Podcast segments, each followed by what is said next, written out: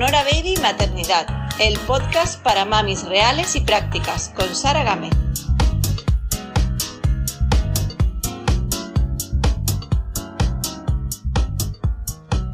Nuevo episodio del podcast de Sonora Baby Maternidad y hoy tenemos una entrevista a dos mujeres que si eres emprendedora conoces segurísimo. Si te digo que tengo conmigo a María y Belén quizás no te resuene mucho, pero si te cuento que son las creadoras de Womprende estoy segura que localizáis enseguida de quiénes se trata. Ellas son dos emprendedoras valencianas, cada una tiene su propio negocio y además ambas son mamás. Por si todo esto fuera poco, también han desarrollado un podcast sobre emprendimiento femenino que sencillamente es la caña. Se llama Girl Boss, lo aconsejo muchísimo, porque yo estoy enganchadísima. ¿Qué crees que podemos tratar con ellas hoy? Bueno, seguro que hay muchos temas que, tienes en mente y sobre los que te gustaría que les preguntase.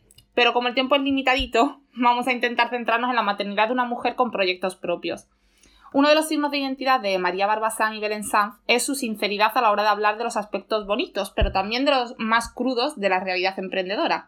Así que estoy segura de que nos hablarán muy clarito de lo bueno y de lo no tan bueno de la, de la maternidad de las emprendedoras. He oído alguna vez decir a Belén, creo que fue, algo así como que los consejos no pedidos no son, no son muy bienvenidos o algo así, ¿no? Pero yo creo que... fue Belén, ¿no? Em, bueno, pero yo voy a pedirles en, esta entrevista algunos consejillos para todas las oyentes, porque yo estoy segura que al menos algunos nos van a ser de mucha ayuda. Antes de comenzar, pediros a todos los oyentes que compartáis las entrevistas que más os gusten del podcast. Em, que bueno, lo podéis eh, compartir tanto en redes como con conocidos, el boca a boca también funciona muy bien. Y, nada, o si no, si me compartís en redes, acordaros de etiquetar sonora barra baja baby, ¿vale? Y así yo me, también me doy cuenta de que me estáis compartiendo. Bueno, sin más, bienvenidas Belén y María, muchísimas gracias por aceptar la invitación y dedicarnos este rato. Gracias, gracias a ti por invitarnos.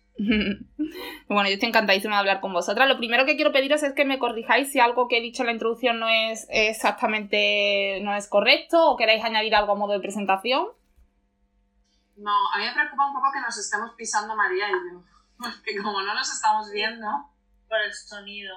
Sí, yo también, Lo, también lo he pensado, pero si queréis, lo que podemos hacer es que hago, lanzo la pregunta y digo, venga María, y luego venga Belén, ¿no? ¿Hacemos así? Venga, sí, perfecto. Mejor, vale. vale. Pues venga María, ¿quieres, ¿quieres añadir algo a la introducción? No, la verdad es que la estoy perfecto. venga. Belén. Ahora nos pondremos materia. Vale. ¿Y Belén, quieres añadir tú algo? No, en realidad no. bueno, quizá lo único que habría faltado es que todo esto, eh, realmente la causa de eh, que comprende exista es María, que, fue la que tuvo la super idea de impulsar esto hace pues tres años ya, María. Sí, porque fue 2000, no sé, 17, sí, 17, 18. Ah, pues no, 18, 18. 18, 19 y 20, exacto. Es que no hace tanto, ¿eh? Pero, pero, ya. No hace tanto, pero me parece que ha sido. O sea, han pasado tantas cosas. Es que sí, lo, la verdad es que sí. Lo que da la sensación es que en poco tiempo ha crecido muchísimo. ¿No? Sí, es que realmente eh, yo creo que había una necesidad muy importante de, de las mujeres emprendedoras de sentirnos acompañadas.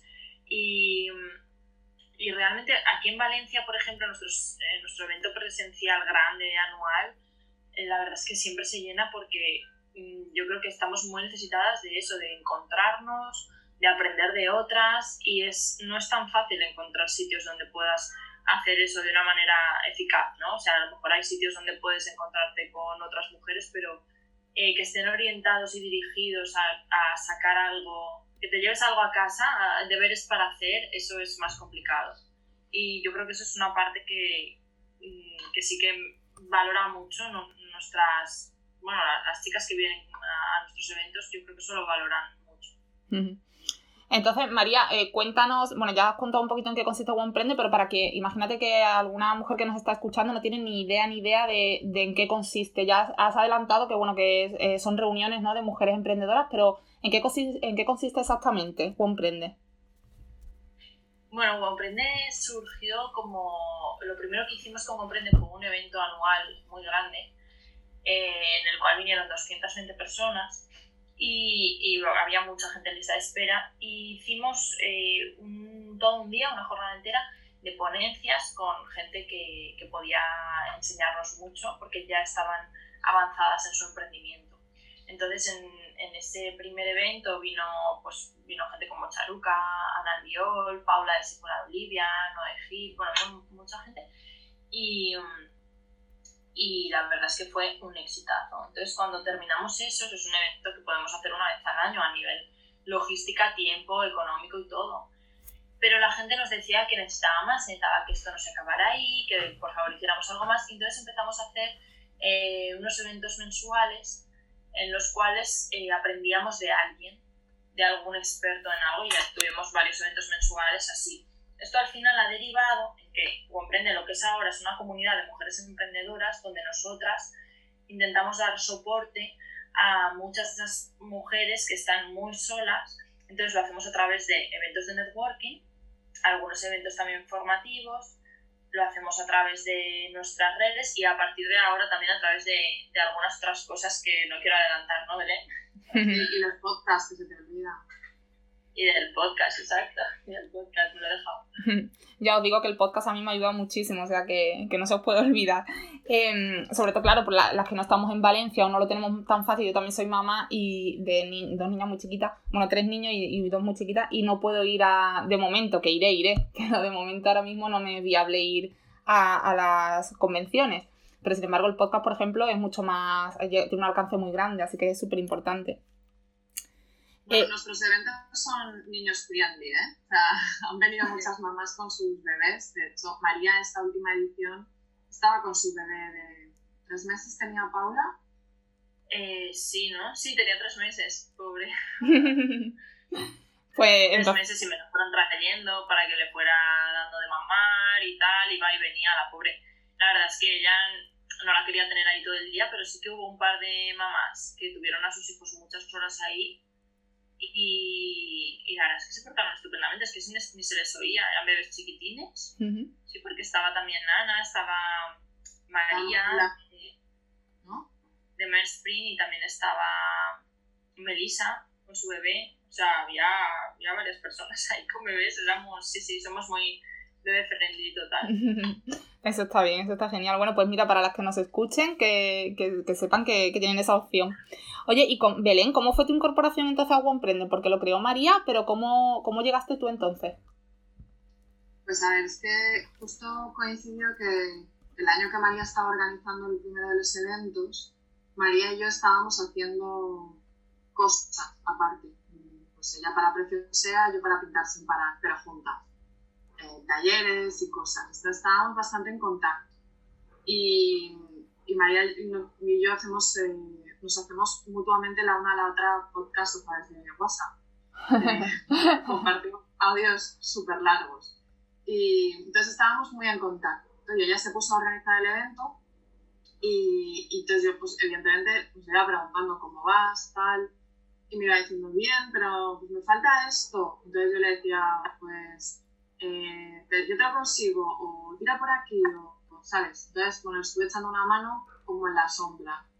Y cuando pasó el, el, este, primer, este, primer, evento y la gente dijo que quería repetir, pues don María dijo que era demasiado lío para hacerlo una sola persona y que ella seguía adelante si yo le echaba una mano. Y, y yo le dije que bien. Entonces, bueno, pues desde entonces hasta ahora ya lo hemos hecho a medias. ¿Y encontráis muchas ventajas en esta sinergia de trabajar las dos juntas? Supongo que sí, ¿no? Sí, porque yo creo que nos complementamos muy bien. O sea, eh, tenemos personalidades en lo que nos parecemos, nos parecemos mucho y en lo que no nos parecemos somos completamente diferentes. Entonces, yo creo que eso es muy enriquecedor.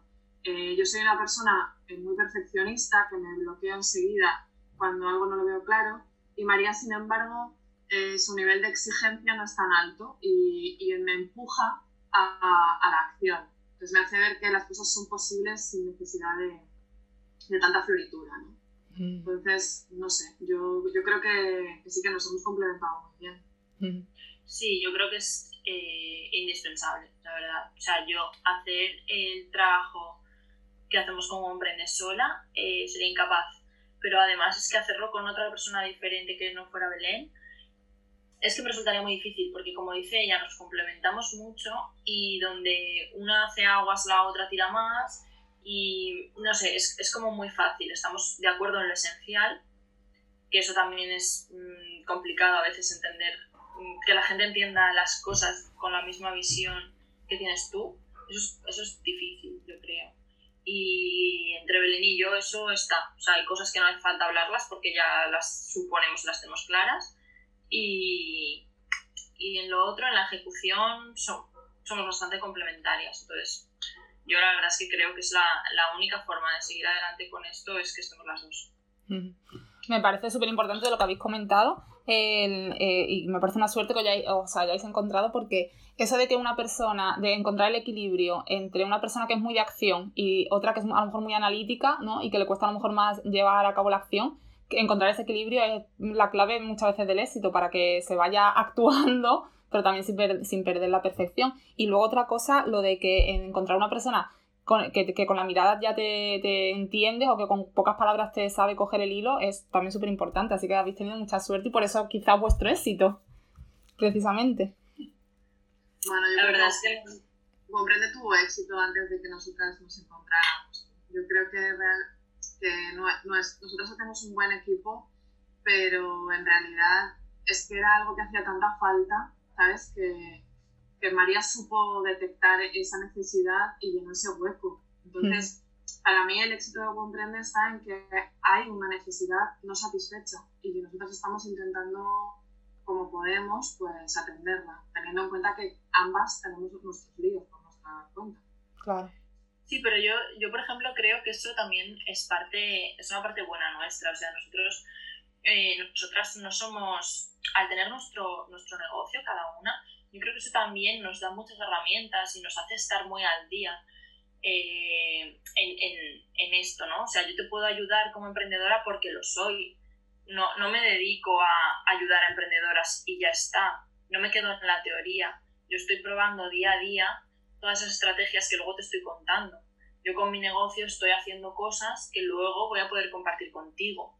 Entonces, esa parte, aunque nos resta tiempo, porque a Belén y a mí siempre nos falta tiempo y siempre eh, podríamos hacerlo mejor, podríamos estar haciendo más, podríamos estar, mm, podríamos haber crecido mucho más, podríamos haber cogido más oportunidades que nos han lanzado y que hemos dicho que no por escasez de tiempo. Pero es verdad que es que nuestros propios negocios también en cierto modo nos dan ese background que nos sirve para luego hacer todo esto de una manera mucho más, para mí mucho más sincera, ¿no? Ya lo he probado, ya te lo puedo contar. Sí, súper Es verdad, es que eh, es uno de nuestros puntos fuertes, el hecho de que estamos, o sea, somos una, una más igual que tú, quiero decir, nosotras no estamos desde, viendo los toros desde la barrera, ¿sabes? Estamos ahí toreando contigo. y, y, y, eso, pues la verdad es que nos da mucha verdad porque nos enfrentamos a las mismas movidas que te enfrentas tú, tenemos los mismos problemas, las mismas preocupaciones y, y eso la verdad es que es muy positivo. Sí, totalmente. Eh, bueno, y habéis, ah, ya habéis comentado que, que, tenéis negocios, cada uno el vuestro, y ¿qué os llevó a emprender? A ver, Belén, por ejemplo, ¿qué te llevó a ti a emprender? eh, yo es que me río porque yo no soy una emprendedora nata. Pues, a ver, yo tengo una, una personalidad muy emprendedora, pero, mm. pero no soy... Mm, yo creo que no habría emprendido nunca si no me hubieran empujado. Eh, yo era más lo que se llama ahora como una intraemprendedora. Que soy la típica persona a la que tú contratas y siempre tiene ideas, propuestas, cosas, ¿sabes? Pero desde la comodidad de, de un trabajo seguro, si es que eso existe. hoy en día ya sabemos que no es así. Em, pero en mi caso, eh, mi pareja sí que tiene esa, eh, no sé, ese, ese, gusanito dentro y él fue el que estaba, estaba todo el tiempo queriendo hacer algo. Y yo, que tengo una personalidad más conservadora, menos emprendedora, em, pues intentaba frenarle. Y hubo un momento en el que ya no le podía frenar entonces se me ocurrió que dado que los dos veníamos del mundo de la tecnología y nos sentimos cómodos pues eh, haciendo webs y cosas similares, eh, marketing digital y todo esto, que por qué no llevaba el negocio que su familia tenía en el norte de Galicia, eh, por qué no lo llevaba al mundo online. Y, y, bueno, me pareció una buena idea porque claro, eso realmente tenía muy poquito riesgo éramos unos ignorantes inconscientes que pensábamos que montar un e-commerce era poner una web y ya está, y te vas a dormir. y, entonces, eh, pues nada, empezamos así. Eh, fue algo que yo le propuse a él para que llevara a él para, pues para no, no se metiera en otra guerra más complicada, ¿sabes? Y, realmente ahora, después de todo este tiempo, no me imagino mi vida de otra manera que no emprendiendo, ¿sabes? Es curioso. O sea, que engancha, ¿no? Lo de emprender, eso que dicen de que engancha. Bueno, no es que engancha, tiene cosas muy malas ¿eh? desde mi punto de vista, pero luego tiene otra serie de cosas buenas a las que yo creo que ahora ya me costaría mucho renunciar. ¿sabes? ¿Como cuáles? Como la de no tener jefe, por ejemplo. no, porque jefe tienes igualmente. O sea, tienes a tus clientes. Sí, que son más exigentes todavía. Sí, pues jefe tienes igualmente. Yo, es más, em, a mí, por ejemplo, me costaría mucho ahora estar en... Yo siempre, como te digo, siempre he sido una persona muy de dar mi punto de vista, de proponer ideas y tal. Estar en un sitio en el que no estoy de acuerdo con la persona que lo está liderando hacia dónde va, eso lo llevaría muy mal. Porque ya me ha pasado, eh, estando aquí, eh, colaborar con otras empresas y prestar servicios, por ejemplo, de marketing digital, y, y, ver que el CEO no está alineado con lo que yo le estoy proponiendo y sufro mucho, ¿sabes? Entonces, ese tipo de cosas, por ejemplo, no las llevaría bien. María, ¿y tu emprendimiento cómo fue? Pues a ver, el mío es un poco diferente. Yo eh, había estado, yo soy enfermera y había estado trabajando en Barcelona cinco años en un hospital en el que se trabaja muy bien, se cobra muy bien, se, se promociona muy bien. Vamos, genial, ¿vale? Y me quedé embarazada y volví a Valencia.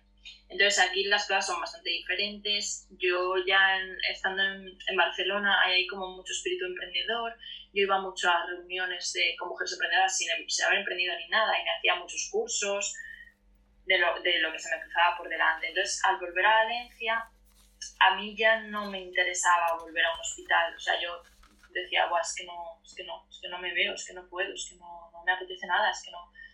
Y ya empecé a rumiar la idea de de, montar algo, ¿no? Y entonces había una cosa que en Barcelona a mí me gustaba mucho frecuentar, que eran tiendas eh, con, con, cosas más especiales. Y, y, bueno, aquí la verdad es que había alguna tienda que me gustaba, pero no era exactamente lo que yo quería que, que hubiera. Entonces, bueno, empecé a, a, pensarlo, bueno, fui madre y, y, entonces yo cometí ese error de decir, ah, pues mira qué bien, voy a abrir una tienda y entonces eh, será genial porque conciliaré, podré estar un montón de tiempo con mi bebé y todo fantástico. Bueno, pues no lo hagáis nunca más porque no. O sea, con el tiempo se puede llegar a conciliar bien, pero con el tiempo. Y sobre todo, vamos, en absoluto desde el principio y en absoluto con un horario comercial. Entonces, bueno, imaginar, yo abrí la tienda y, y mi hija mayor, bueno, mi hija, que ahora es la, la mayor, tenía ocho meses, pues yo abría en horario comercial de lunes a sábado y obviamente lo que yo esperaba que iba a poder enseguida contratar a alguien para que hiciera las tardes y los fines de semana, eso no ocurrió hasta muchísimo, muchísimo tiempo después.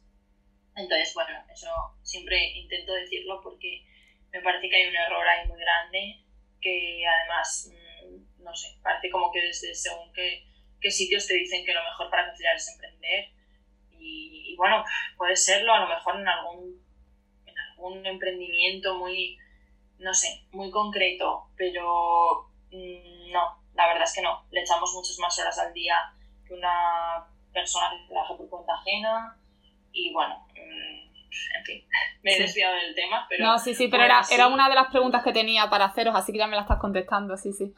Sí, bueno, es que es que siempre intento, intento decirlo, ¿vale? Porque luego parece que las cosas se ven muy bonitas y a mí, yo, vamos, mm, me ha encantado emprender, no lo cambiaría por nada.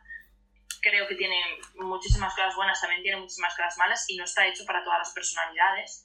Es verdad que no está hecho para una persona que tenga miedo, que tenga incertidumbre, o sea, que, que la incertidumbre de miedo mm, mm, te da mucha paciencia también el emprender porque tú tienes que estar esperando y, y, haciendo actos de fe, no lo tienes todo controlado, o sea, te pone a prueba muchas veces. Pero la verdad es que para mí el hecho de estar en una, en, en, en una ocupación en la que puedo ser creativa, puedo hacer lo que quiera, no hay, no hay límites, o sea, realmente los límites me los pongo yo. Para mí eso mmm, no es trabajo, es que casi casi que no es trabajo. Entonces, salvo por el tiempo que me resta, mmm, para mí casi que es un hobby. No, a mí buscar proveedores, hacer pedidos, eh, yo qué sé, recibir la mercancía, las cosas bonitas, todo eso para mí es, es pues, prácticamente mmm, un hobby.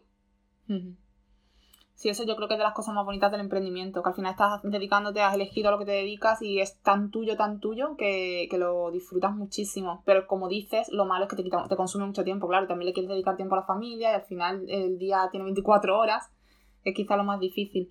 Pero es importante lo que dices, sí, que, que, la, que muchas mujeres cometen el error, entre comillas, ¿no? de emprender porque supuestamente van a poder conciliar y eso al principio no sucede. Pero llega a suceder, porque estabas comentando que sí, ¿no? Que a lo mejor con el tiempo sí se puede conseguir. Y, y si es así, ¿cómo se consigue? ¿Delegando? Exacto, sí. Para mí es, es la clave delegar todas esas aquellas, todas aquellas cosas que, mm, en las que tú no estás aportando más valor. O sea, yo no delegaría nunca según qué, pero a mí alguien puede cubrir en tienda, vender mejor que yo, sí, ¿Hay alguien que, que esté más preparada que yo para enseñar los productos y comunicar bien cómo es cada una de esas cosas? Sí.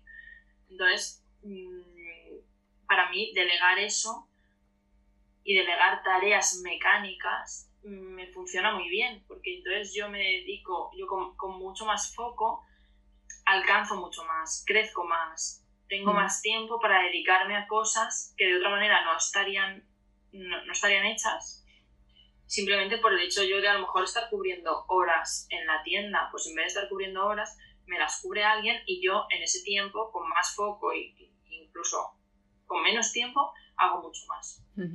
Sí. Y te dedicas a lo que realmente, bueno, eres más útil, ¿no? Eh, haciendo lo que se te da bien, lo que te gusta. Y, y delegar en el hogar, ¿también lo, lo ves útil? O, o, no? Me refiero, por ejemplo, pues eso, cuidado de los niños o de la casa.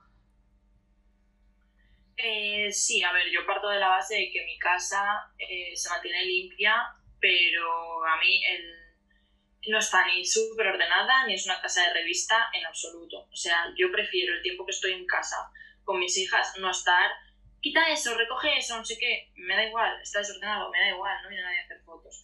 Entonces, mm, yo sí que, sí que tengo una persona que me viene a limpiar una vez a la semana y con eso mi casa se mantiene limpia, con eso es lo que vamos manteniendo.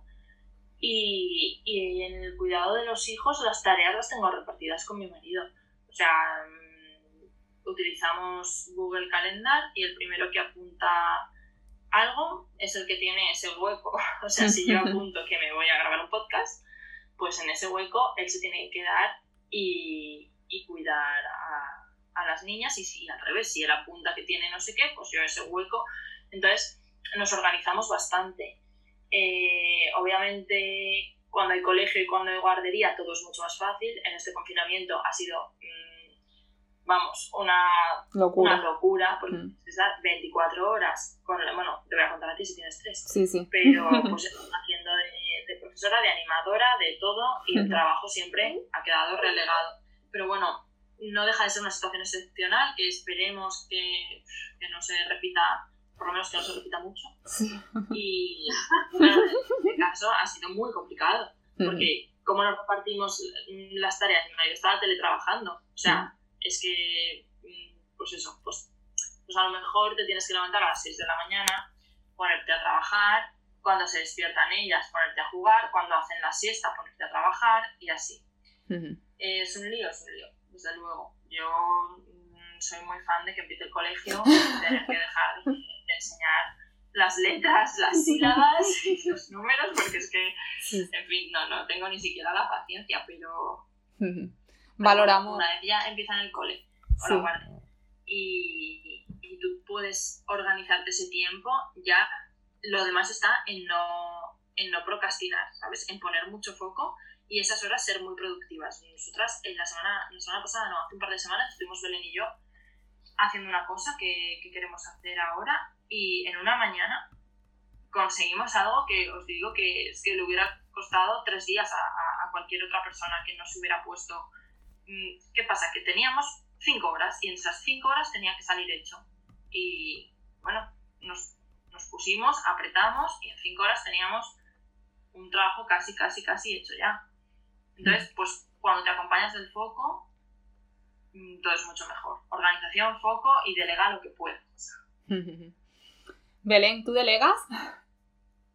Yo soy muy mala madre, porque no me gusta nada así eh, porque delego hasta. Vamos, yo prácticamente he renunciado a mi hijo. Eh, mi hijo lo cría mi madre. lo que hay, o sea, es que no, no hay otra opción hoy en día. Eh, tal y como estaban más planteadas las cosas, es muy complicado cuando los dos trabajan, eh, si encima los dos emprenden, porque yo antes cuando los dos trabajábamos obviamente, pero yo trabajaba por cuenta ajena y tenía la posibilidad de tener una reducción de jornada, que era lo que tenía. Y por lo tanto podía ir a recoger a mi hijo al colegio, podía acompañarme en las extraescolares, y justo en aquel momento pues no tenía deberes, pero ahora que ya tiene nueve años, no te quiero contar la barbaridad de deberes que le mandan a diario. Eh, entonces, bueno, pues tienes que estar encima de él cada tarde, tienes que llevarlo a las escolares, tienes que darle de merendar, ese tipo de cosas. Eh, entonces, sin la ayuda de mis padres, para mí sería absolutamente imposible. De hecho, eh, nosotros ahora con la con el confinamiento, eh, tuvimos un pico muy bestia de ventas y mis padres evidentemente estaban aislados de mi hijo y de nosotros. Yo solamente iba una vez por semana a llevarles eh, la, la, compra que, de esa semana.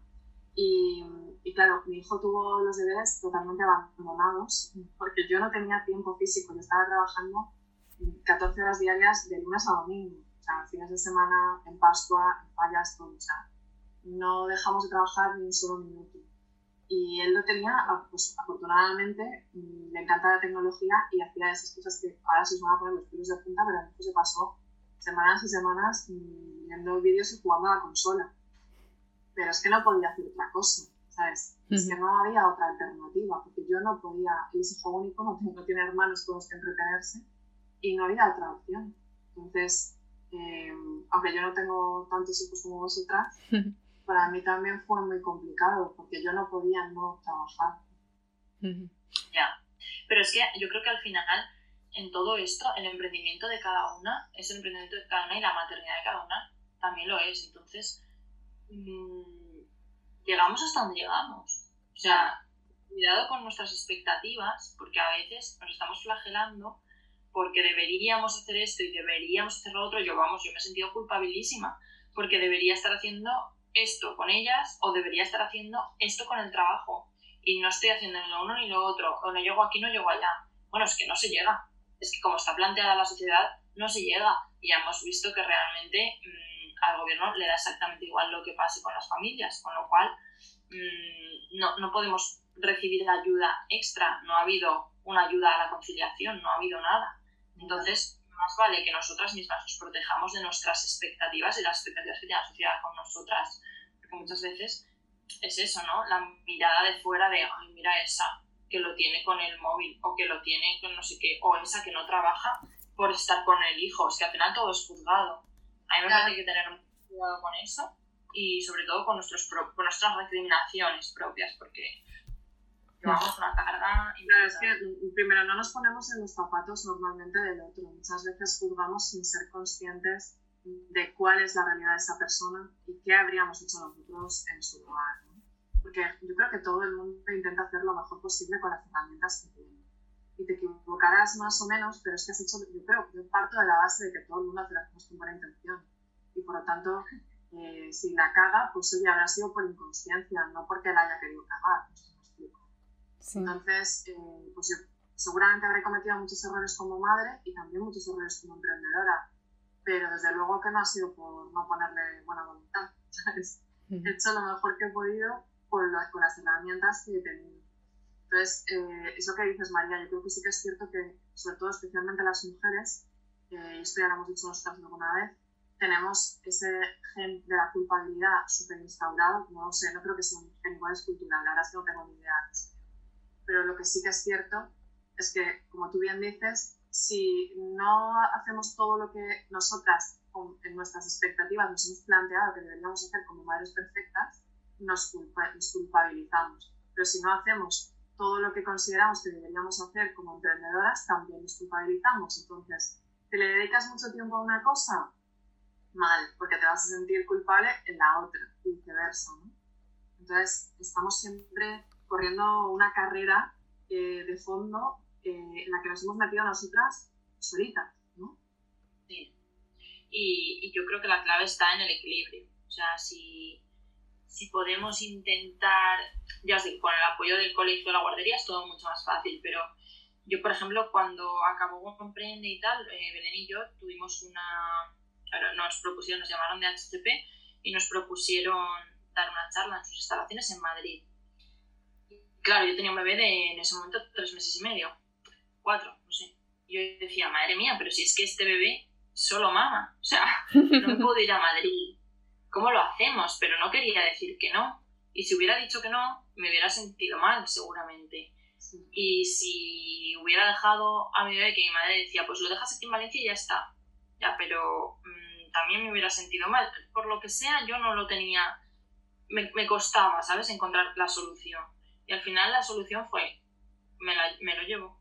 Me lo llevo, lo dejo al cuidado de casualmente una de mis hermanas que vive ahí, si no hubiera sido una amiga, porque tengo amigas en muchas ciudades, pero lo dejo estas dos horas de la charla, dejo al bebé con una amiga, con mi hermana, en este caso fue con mi hermana, damos la charla y oye, nos volvemos en el ave tan ricamente y no tengo que estar con el sacaleches todo el día, o sea, haberos imaginado el cuadro, ¿sabes? En el ave con el sacaleches. Que claro, con un bebé de, cuatro meses esto no se puede... Hacer de, María del AVE con el sacaleches y con el coronavirus. Exacto, y con el coronavirus que estaba empezando. O sea, al final conseguimos encontrar ese equilibrio en el trayecto de AVE, incluso Belén y yo aprovechamos para sentar las bases de una cosa que, que, bueno, que no pudo salir, pero que esperamos que otro año pueda salir. pero, ¿qué hicimos? Equilibrio, equilibrio. O sea, pensamos cuál es la mejor solución en la que me voy a sentir menos culpable de una cosa y menos culpable de la otra. O sea, no me voy a sentir mala madre, pero tampoco me voy a sentir que, que acabo de renunciar a una oportunidad, porque al final que te llamen de HP para dar una charla, o sea, mmm, me parece brutal.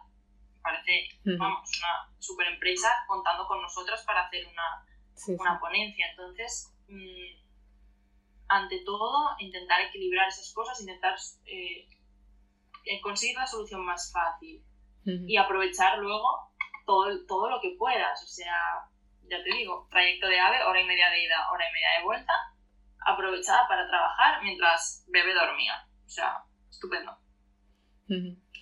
La verdad es que, eh, bueno, me habéis dicho un montón aquí de conceptos súper interesantes para las madres, como el de la culpabilidad, que nos autoflagelamos demasiado, eh, lo de juzgar, juzgar a otras madres y demás por las decisiones que toman. Entonces, bueno, lo habéis dejado súper claro vosotras, así que no voy a repetir. Y bueno, ya veo que aprovecháis el tiempo a muerte, porque eh, antes me decíais que en cinco horas habéis sacado un proyecto.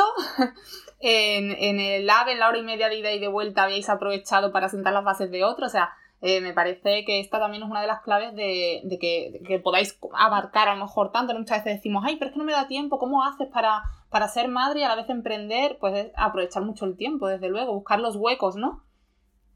Que es lo que. Sí, mucho poco también. O sea, el, el hecho es que Belén y yo podemos estar un día entero hablando de cosas uh -huh. y de que hemos visto esto en Instagram y de que no sé quién ha sacado esto y de que un libro que me leí o no sé qué.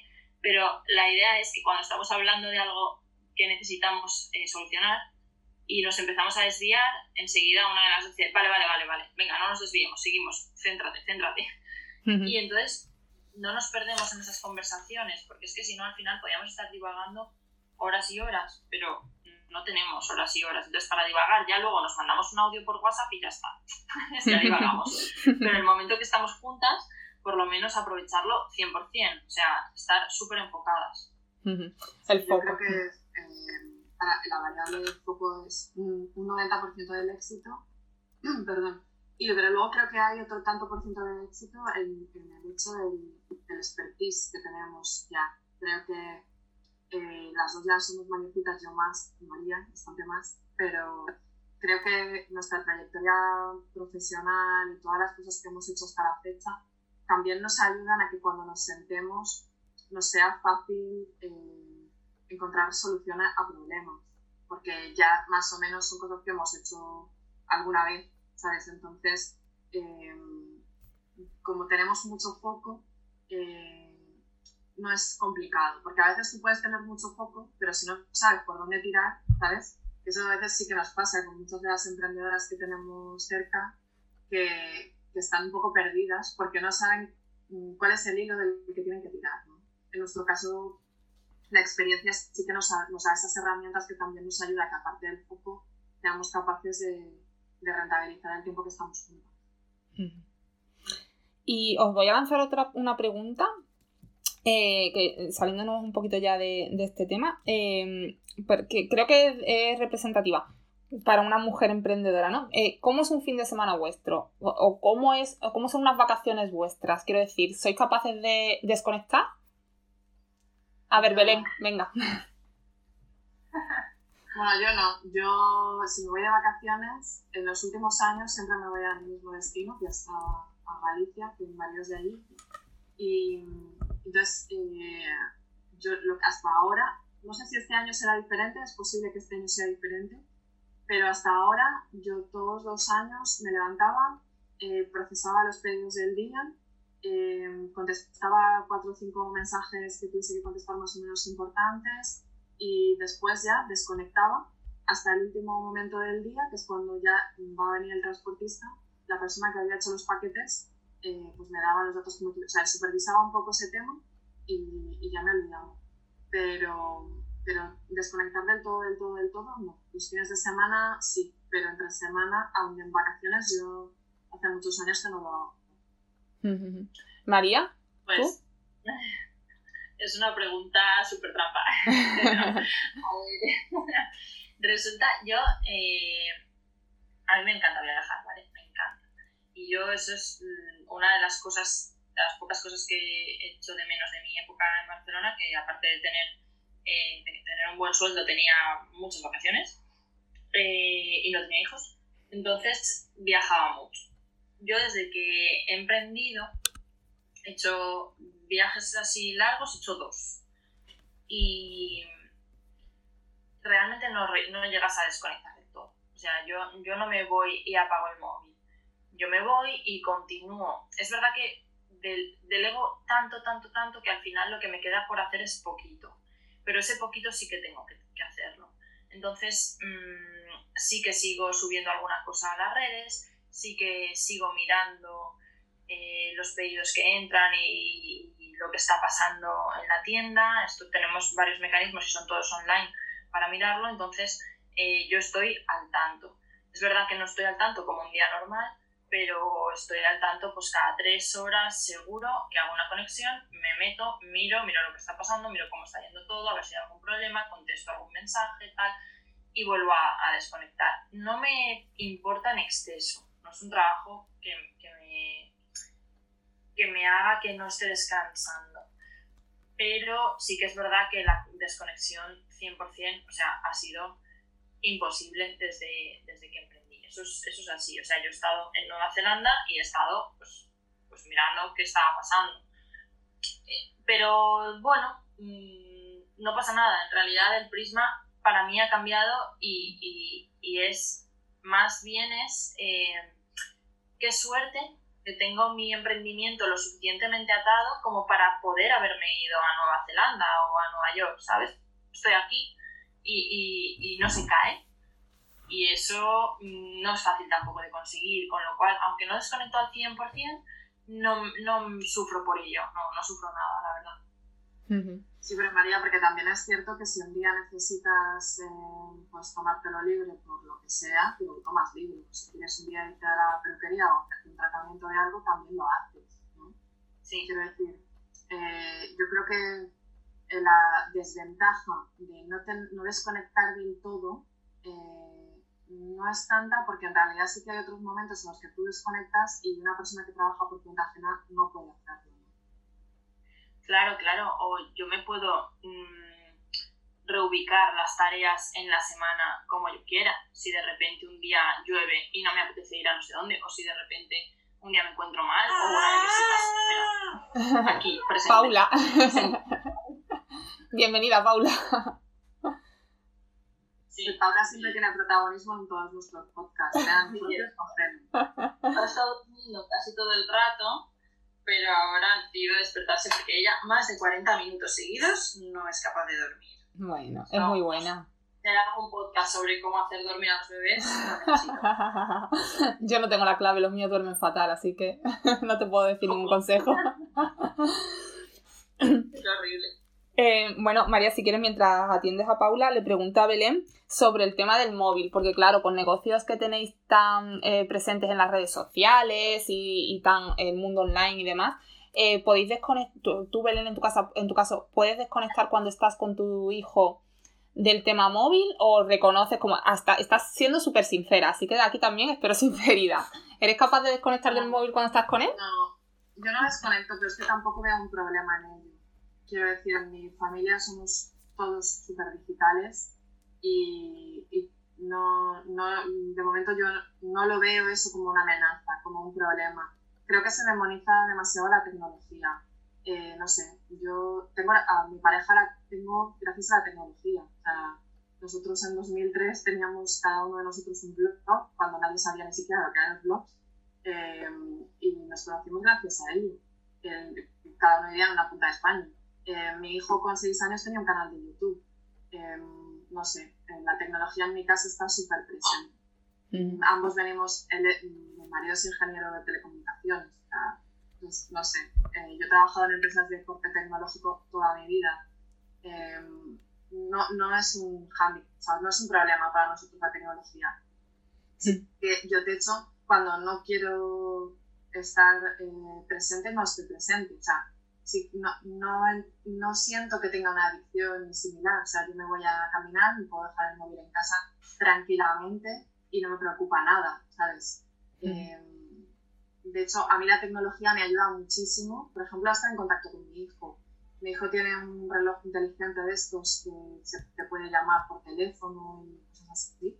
Y para mí ha sido muy útil en muchas ocasiones, ¿sabes? Porque gracias al reloj sé dónde está en todo momento ya que yo paso con él poco tiempo, sé lo que está haciendo, eh, le puedo llamar para cualquier cosa, eh, lo puedo dejar solo sin miedo, eh, no sé.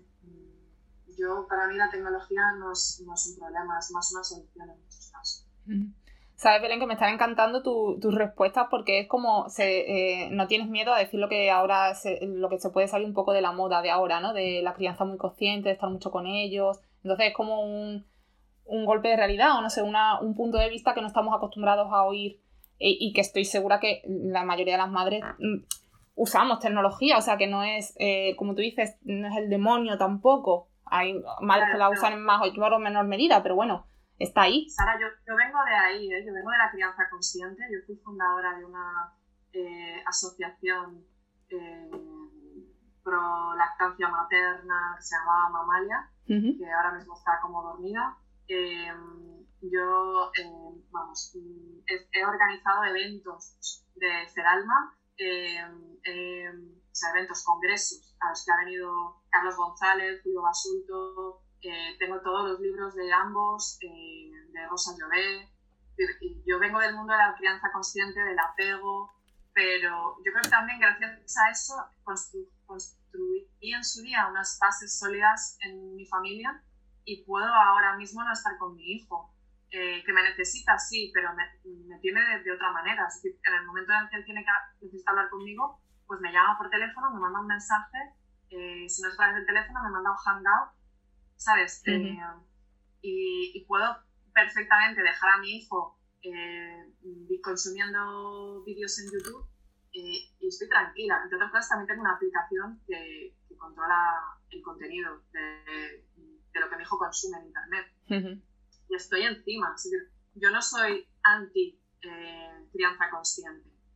Pero la realidad me ha llevado por un camino eh, en el que pues, he tenido que renunciar a algunas cosas. Y entonces, mm, que me gustaría estar contándole cuentos a mi hijo, eh, jugando con él y tal, pues, pues a lo mejor sí, pero la realidad es que no puedo hacerlo. Entonces he intentado adaptar mis valores como familia lo más que he podido.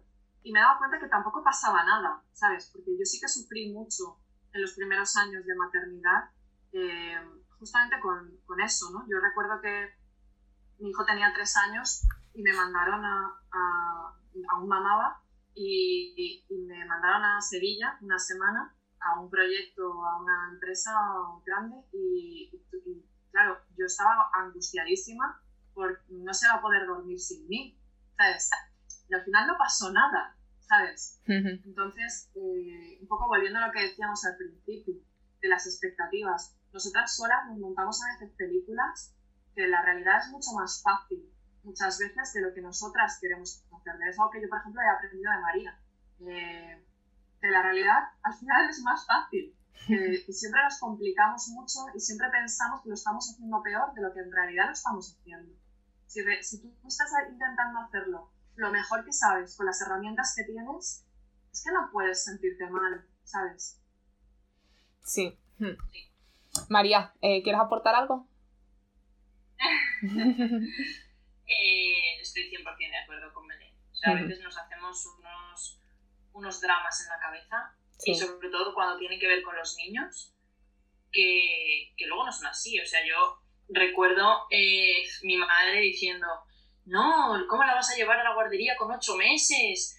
No sé qué, ¿qué va? La pobre niña, lo que va a llorar. Mi suegra diciendo, ¡guau! Esta niña va a llorar un montón porque está muy enmadrada, no sé qué. Yo la dejé el primer día en la guardería y la que lloré fue yo, que me llevo llorando y la niña dijo, o sea, la niña no hizo nada, se quedó quieta, tranquila y maravillosa.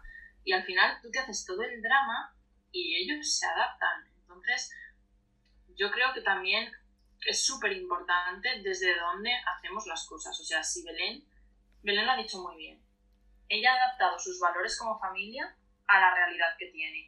No es lo mismo dejarse llevar sin plantearse las cosas que coger y pensar fríamente qué es lo mejor que puedo hacer en esta situación, que no me lleve a mí a, a perder mi trabajo, a perder mis ingresos, a lo que sea, y que a la vez mmm, me deje no sentirme culpable y se hace. Y ya está. Es que mmm, la vida perfecta y la maternidad perfecta nos encantaría tenerla todas, pero, pero no. Es que no, o sea, es que una cosa son las expectativas y otra cosa es la realidad. Mm. Yo, por ejemplo, lo que preguntabas de, del móvil. Yo tengo siempre el móvil colgado en una de estas funditas que se han puesto de moda, que a mí me han solucionado la vida. Y de ahí las, bueno, estas que son las cuerdecitas, sí. estas marcas. Sí, sí. Y la llevo colgada de lado y siempre. Entonces yo voy mirando el móvil. Si hay algo, o sea, voy mirando. Cojo el móvil, miro, chequeo que no pasa nada y continúo. Me voy al parque con mis hijas, eh, voy a la playa, lo que haga falta. Pero yo miro, echo un vistacillo al móvil cada media horita. Más o menos, no lo sé, es inconsciente. Si pasa algo que necesite de mi respuesta inmediata, lo cojo y contesto. Si no, se queda para luego y después contesto. Cuando contesto mucho, cuando me pongo a contestar mails y mensajes y tal, pues a las nueve, nueve y media de la noche cuando las he conseguido acostar. O acostando a Paula, porque como tardan millones de años en dormirse, me da tiempo a contestar mails. Entonces, aprovecho esos huecos. ¿Qué pasa? Que no veo Netflix, que pago la cuenta de Netflix no sé para qué, porque no, no, no veo nunca Netflix, no, no puedo leer un libro últimamente ni para atrás, espero que esto cambie en septiembre pero mientras que no haya colegio y mientras que estemos así, pues, pues así, así toca. Y es eso, aprovechar esos ratitos, pero no estar todo el día tampoco yo mirando el móvil, por ejemplo, cuando estoy en el parque, intento estar mirándola, porque si no estoy un rato, mamá, mamá, mírame, mamá, mírame, y eso lo hacen todos los niños. Y yo quiero que vea que la estoy mirando, que de, de, de reojo de vez en cuando miro el móvil. Sí. De todo lo que has dicho también, mm, lo has pasado un poco por alto, pero la, qué importante también la influencia de la gente de alrededor, sobre todo cuando eres madre primeriza y te empiezan a decir, como has dicho tú, el ejemplo de la guardería, pero hay mil ejemplos, ¿no? Yo, por ejemplo, dejé la lactancia de mi primer hijo, eh, la lactancia materna a los seis meses, porque todo el mundo a mi alrededor decía, ya está, a los seis meses tienes que dejarlo, entonces, mm, que es lo obligatorio, ya está. Y bueno, ya con las mellizas he hecho lo que me ha dado la gana, evidentemente, pero qué importante la influencia de la gente de alrededor, sobre todo cuando eres madre primeriza, ¿verdad? sobre todo con la primera. Yo mm. he notado un cambio, ya con la segunda como que se fían de que ya lo sabes hacer. Sí. No lo sé. No se meten tanto. recibía todo tipo de consejos no pedidos sobre cada cuántas, cada cuánto rato tenía. O sea, mira, no voy a decir nada, ¿vale? que no sé quién está escuchando este podcast. Pero había gente que me decía, ay, ¿otra vez? ¿Otra vez le das de mamar? Y me lo decía con una cerveza en la mano cuando hacía 10 minutos se había tomado una Coca-Cola. Y yo le decía, coño, otra vez con una cervecita en la mano. O sea, mm, no estamos... ¿Qué pasa? Tú puedes beber, pero el bebé no. El bebé tiene que ser cada 3 horas. Porque a ti, hace 30 años, que fue cuando yo era bebé, te dijeron que cada 3 horas. ¿Me mm. puedes dejar en paz? Sí. con el tema de la lactancia. Sí. Con el tema de la lactancia, además, es que es. Eh, o sea, que a todas las madres con las que hablo nos ha pasado. Así que, bueno desde aquí a todas las madres que estoy dando el pecho, hacerlo mm, cuando, cuando y cómo os dé la gana, que son vuestros hijos. Y el pecho y la cama Todo. y las papillas y lo que queráis. Quiero decir, es que, ¿cuándo lo vas a sacar de la cama? Pues sí. cuando yo quiera. Cuando me dé la gana. ¿Cómo duermes tú? Es que no sé. Sí, sí, sí, sí. Totalmente. Oye, y otra cosa que también has dicho que, que me ha gustado porque me siento muy identificada y estoy segura que, que muchísimas, eh, sobre todo emprendedoras, lo, lo, hacen, lo de contestar mails cuando estás durmiendo a los niños. Eso es, cuando estás durmiendo al bebé y te pones ahí a contestar mails, es, eso es una herramienta súper útil, vamos, un momento que se puede aprovechar muy bien. Total, total. Además tienes silencio, que es una cosa que durante el día escasea. Sí, mucho. Oye, eh, os voy a seguir preguntando porque nos estamos acercando a la hora y tengo aquí un montón de preguntas más para vosotras. El tema de trabajar en pareja, a ver, Belén, ¿cómo lo lleváis? Eh, ¿Os lleváis trabajo a casa? ¿En momentos a lo mejor una cena romántica sale el tema trabajo? ¿O, cómo os una Cena romántica. ¿Eso qué es? Nosotros estamos trabajando todo el tiempo. 24 horas. hay veces que, Bosco, que es como se llama nuestro hijo, sí. nos ven. Eso sí que es cierto. Que hay veces que no nos damos cuenta que él está por allí y claro, no le involucramos en la conversación. Porque muchas veces sí que le involucramos, ¿eh? cosas que tienen que ver con la empresa, porque tiene curiosidad y pregunta y tal. Pero hay otras que no. Entonces es como, vale, ya de hablar de pintura, ¿sabes? Y es como, vale, vale, Pero, pero es que además es un poco lo que te ha dicho María al principio. A nosotros nos gusta lo que hacemos, entonces no, no es un problema estar hablando de trabajo. Hay veces que los problemas son pues, más importantes y, y es pues, ya no mola tanto tenerte los que llevar detrás, ¿sabes? Pero por regla general eh, siempre estamos hablando de trabajo. Y bueno, de trabajo o de nuestro hijo creo, que son los dos proyectos grandes que tenemos a medias. Y, no nos importa, ¿sabes? Igual que no tenemos que desconectar de hablar de Bosco, pues tampoco tenemos que desconectar de hablar de pintar sin parar. O sea, lo vemos igual.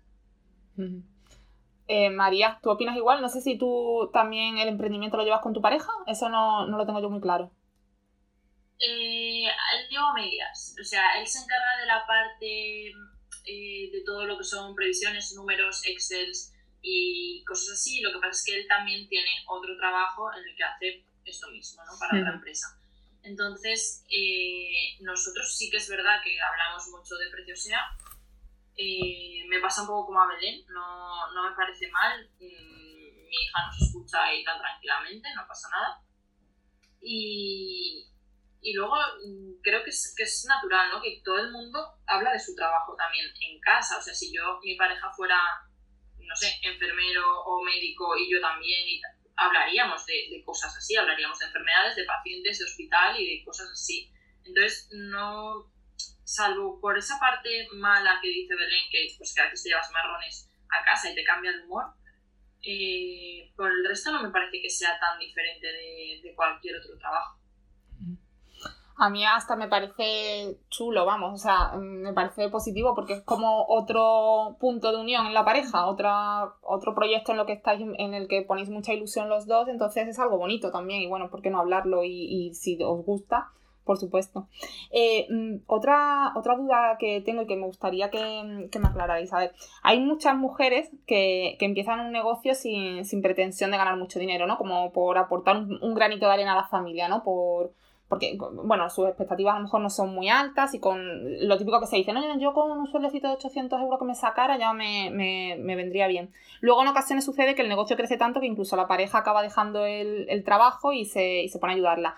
¿Conocéis casos de estos, de este tipo, que, que, la mujer ha empezado poquito a poco, sin mucha pretensión, y luego ha, ha surgido algo muy grande? María. Mm, así que que incluso la pareja haya, deja, haya dejado todo, mmm, no se me ocurre ahora mismo. Pero hay muchas, la mayoría de, de las marcas personales, tipo, o, incluso influencers, eh, al final han sentado las bases de su negocio sobre su persona y, y hay muchos ejemplos de, de, gente que empezó de la nada y ahora mismo está pues, cobrando o dedicándose muchísimo a eso y lo que no tengo claro es que sus parejas lo hayan dejado todo. Hmm. Pero hay un montón de, de, ejemplos, sobre todo eso en, en, marcas personales. O sea, por ejemplo, cuando Macarena Gea inició su blog, no pensaba en absoluto que, que pudiera ser su, su, modo de vida años después. O, yo que sé, o Mami Blue, por ejemplo, que, que empezó una cuenta de Instagram sin mucha pretensión pero por hoy es, es modo de vida también. Sí, Belén. También está, colabora con ella, o sea, gestiona la parte mm. más de gestión, la. Perdona, Belenza, el principio no te lo hemos oído. ¿Puedes repetir? En el caso de Mami, o Mami Blue, mm. eh, su pareja, Hannah, es la que lleva la parte de gestión.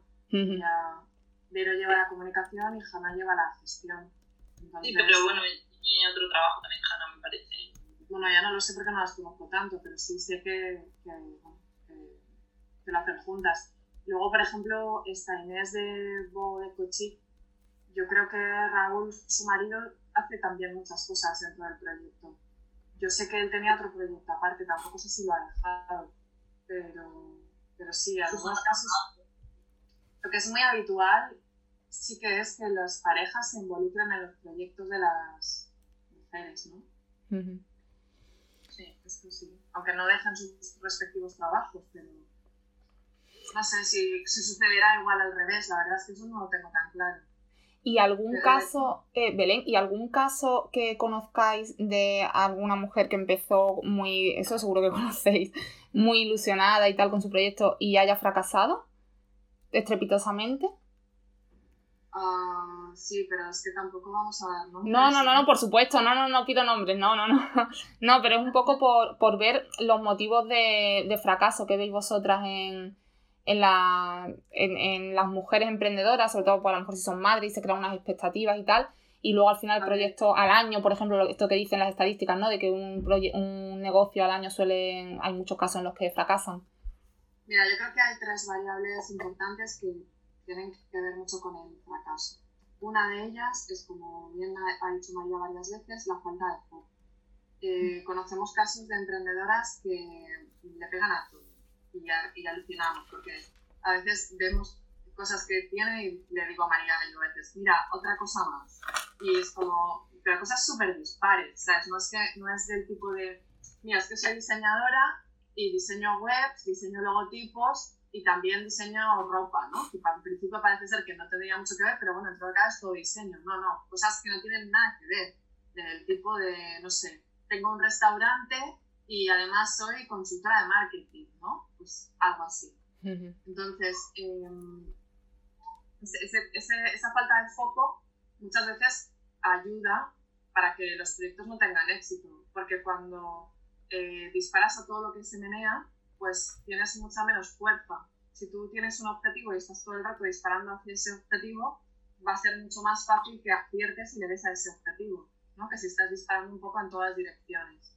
Em, luego, otra de las cosas importantes em, que tienen que ver es la, falta de, de, formación o de, eh, no sé cómo explicar, em, de empezar un proyecto sin tener muy claro en, qué te estás metiendo, ¿no? Sin tener muy claro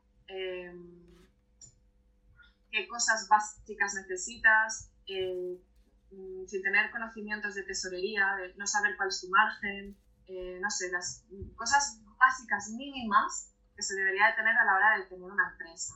Y luego muchas también eh, no funcionan por lo que decimos, porque hay una gran inconsciencia porque mm, se vende la idea de que una de las cosas buenas para tener una mejor vida es emprender.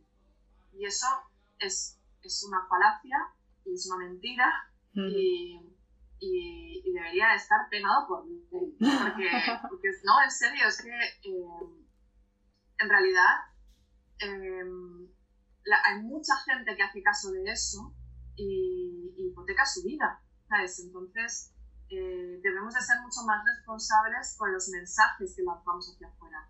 Y el de emprender es lo mejor que puedes hacer con tu vida, pues como te ha dicho María al principio, no, no, no es válido para todo. Entonces, mm. desde mi punto de vista, esos tres factores influyen mucho para que un proyecto fracase. Y un, un, tema por el que no, es, no está hecho para todo el mundo el tema del emprendimiento puede ser la incertidumbre económica que tiene el emprendedor y la emprendedora, que además es madre, que es el caso que estamos tratando, que encima como que tienes más responsabilidad ¿no? de, de aportar económicamente en casa y demás, que tus hijos dependen también a lo mejor de eso. Esa incertidumbre económica puede ser uno de, los temas que, determinantes para que una mujer se, se plantee si, es capaz de emprender y enfrentarse día a día con esa incertidumbre. Es que la incertidumbre no es solo económica. la incertidumbre es algo con lo que vivimos los emprendedores desde el minuto uno. Porque cada vez que decides, no sé, si yo apuesto porque voy a tener esta marca entre las que vendo, pues ahí también hay mucha incertidumbre, porque no sé si va a salir bien eso o no va a salir bien. Y no solo económicamente, si a lo mejor la relación con ese proveedor va a ser buena o no va a ser buena. Si voy a contratar a una persona, tampoco sé si va a salir bien o no va a salir bien. Eh, ¿sabes? Es que hay tantas cosas que no controlas, que puedes tomar decisiones, como te decía, en base a la formación que tienes, en base a la experiencia, pero es que es tan fácil que de repente una cosa se desmorone y tienes que tener eh, pues la inteligencia emocional suficiente como para poder mm, convivir bien con la incertidumbre. Y además de la incertidumbre, creo que es absolutamente imprescindible que tengas iniciativa.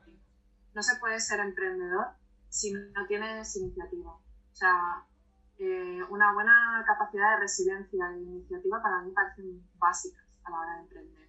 Y hay gente que pues eso no lo lleva bien, necesita un poco más de seguridad, de estabilidad. Y oye, pues es que también hace falta un montón de funcionarios, ¿sabes? Y son muy necesarios, porque ¿por qué tiene todo el mundo que emprender, no? Sí, parece que se ha puesto un poco de moda, quizá lo del emprendimiento, por lo que decís, que se lanza un mensaje un poco erróneo sobre esto, sobre lo bonito y no lo tan y no cuentan lo tan lo no tan bonito. María, ¿tú qué opinas? Yo opino exactamente igual que Belén. O sea, yo creo que tienes que tener una personalidad eh, resiliente y también iniciativa y también muchas ganas de, de hacer lo que sea que te, a lo que te vas a dedicar, que te guste de verdad, porque vas a pasar muchas horas haciéndolo. Y, y saber un poco darle la vuelta a la tortilla, ¿sabes? Intentar querer siempre aprender, aprender, o sea, aprender de, de cosas que te hacen falta, porque al final en el emprendimiento haces muchas cosas, pero también aprender de las situaciones que te pasan. O sea, cuando algo ha salido mal, saber aprender qué es lo que ha fallado, qué es lo que no vamos a volver a repetir, vamos a hacer esto para que esto no vuelva a pasar. Y no todo el mundo está dispuesto a, estar mm, más de 15 horas al día pensando en su negocio, eh, invirtiendo en formación, invirtiendo en, mucha reflexión. No sé, no me parece, o sea, es que no me parece un trabajo mejor que cualquier otro. Creo que es mejor para determinadas personas, pero para otras está muchísimo mejor pues eso, el ser funcionario, tener un sueldo, tener dos pagas extras y tus vacaciones, y tus reducciones de jornada, y tus bajas, porque, en fin, podríamos hacer un podcast solo de las bajas del autónomo que dan risa. Entonces, bueno, mm, yo creo que no es una decisión a tomar a la ligera y hay gente que se lanza a la piscina por poder compatibilizarlo con, con horario, o sea, con horario, con maternidad, con niños. Y al final es que no es una solución, es que es más un problema. O sea, es que luego te das cuenta de que así has invertido en un emprendimiento que como no le dediques más horas se va todo mm, por el desagüe y, y, sin embargo ahí tienes que atender a la vez a tus hijos en el mismo horario, a ver qué, a ver qué haces. Mm. Bueno, vamos a ir acabando ya porque ya nos hemos pasado de la horita y, y, no quiero terminar sin preguntaros la pregunta que hago siempre al final del podcast, que siempre pregunto, ¿cómo os veis vosotras en 10 años? Entonces, Belén, si me quieres contestar tú primero. ¿Cómo te ves en 10 años? Yo, rica. sí, eh, sí, eh, es lo que me gustaría. Rica de, de todo, de, de, amigos, de familia, de, dinero, porque también, como no, yo me veo rica. Pues es muy buen sueño, desde luego, es muy buen objetivo. Y María, ¿cómo te ves tú en 10 años? Pues yo en 10 años también quiero tener tiempo, dinero, familia, amigos, todo. lo quiero todo. Y, y también quiero que, que, el proyecto, o sea, que, que, haya habido crecimiento en algún sentido, tanto en preciosidad como en Aprende. Eh, eso de crecimiento puede sonar muy raro porque además dices, es una tienda, solo puede crecer eh, montando otras tiendas. No lo sé, hay muchas maneras y como, como os decía antes, los límites los ponemos nosotras y hay infinidad de maneras de hacer las cosas, pero sí que desde luego quiero que haya habido una evolución. A mí me gusta ver evolución, me gusta mirar atrás y, y ver lo que hemos conseguido en, en, una y en otra cosa. Entonces, eso espero, espero que lo haya, la verdad. Y por último, Belén, ¿dónde podemos encontrarte? Hemos hablado ya de Pintar sin parar, ¿no? Eh, esa eh, ¿Tenéis tienda física, web? Eh, cuéntanos dónde podemos, en tus redes. estamos en todas las redes. Bueno, Facebook lo tenemos bastante abandonado pues, desde hace mucho tiempo porque no nos da para todo y, y algo teníamos que renunciar y pues renunciamos a eso. En Instagram llevamos también un tiempo muy poco activos, pero sí que estamos, contestamos mensajes, sí publicamos de vez en cuando. En YouTube también subimos eh, muchos vídeos con relativa frecuencia y, y, luego la tienda física ahora mismo no la tenemos abierta. La tenemos solamente para recoger pedidos que se hacen por internet. La cerramos con, con, el virus y, y, no sabemos si la vamos a volver a abrir porque se nos ha quedado pequeña y ahora mismo es más esto un almacén que, que una tienda. Así que de momento internet. Vale, y es eh, www.pintarsinparar.com. Así es. perfecto. Y María, ¿a ti dónde te encontramos? Eh, pues a mí en Preciosea, en, en Instagram como Preciosea, en Preciosea Online, que es www.preciosea.com, y en la tienda física, que la tenemos en Valencia, al ladito del Mercado de Colón, en la calle Conde Salvatierra, con la esquina, en la esquina con Círculo Amoroso pues iré, iré a ver la tiendecita, que seguro que es súper mona. Iré a verla cuando vaya a Valencia, cuando tenga oportunidad. Bueno. Sí, de hecho viene a veces que pues eso viene de Madrid o de algún otro sitio y, ay, es que he pasado a veros, he pasado a, visitaros porque os seguía y os quería ver y tal. Es muy guay. Chicas, estoy encantadísima de haberos tenido hoy en el podcast de Sonora Baby Maternidad y os vuelvo a agradecer toda vuestra sabiduría compartida, que es mucha, nos quedamos con muchísimos consejos. Os deseo que sigáis cosechando muchísimos éxitos, que sigáis apoyando a las emprendedoras porque realmente, realmente, de verdad, lo necesitamos. Como decís vosotras, e-, era un hueco que había que cubrir. Y, y si queréis decir algo para despediros, María. Nada, muchas gracias por habernos invitado, siempre es un gusto hablar de, de, temas así que a veces parece como que no, no quedan muy claros. Y si podemos, con lo que hemos dicho, ayudar a alguien, pues perfecto. Muchísimas gracias por darnos esta oportunidad. Belén. Pues lo mismo que María, gracias por volvernos a dejar decir que no hay que emprender para conciliar. Esa idea ha quedado clarísima. y, y, bueno, que, que, si necesitan que les ayudemos en algo, pues que nos pueden encontrar en en el canal de Womprende en Instagram, en la web de Womprende y en cualquiera de los eventos que organizamos. Estaremos encantadas de ayudar en lo que podamos. Genial. Bueno, eh, a los oyentes, nada, os recuerdo que si compartís este episodio y todos los demás, que los que más os gusten, pues me ayudaréis muchísimo a darle continuidad al podcast, os lo agradeceré enormemente. Y recordad que si se lo comentáis a, por ejemplo, a tres personas a las que creáis que puede interesarle, que tengáis cerca, que puede interesarle, por ejemplo, esta entrevista, ya con eso también estáis dándole muchísima difusión. Y sin más, hasta el próximo episodio. Un beso enorme.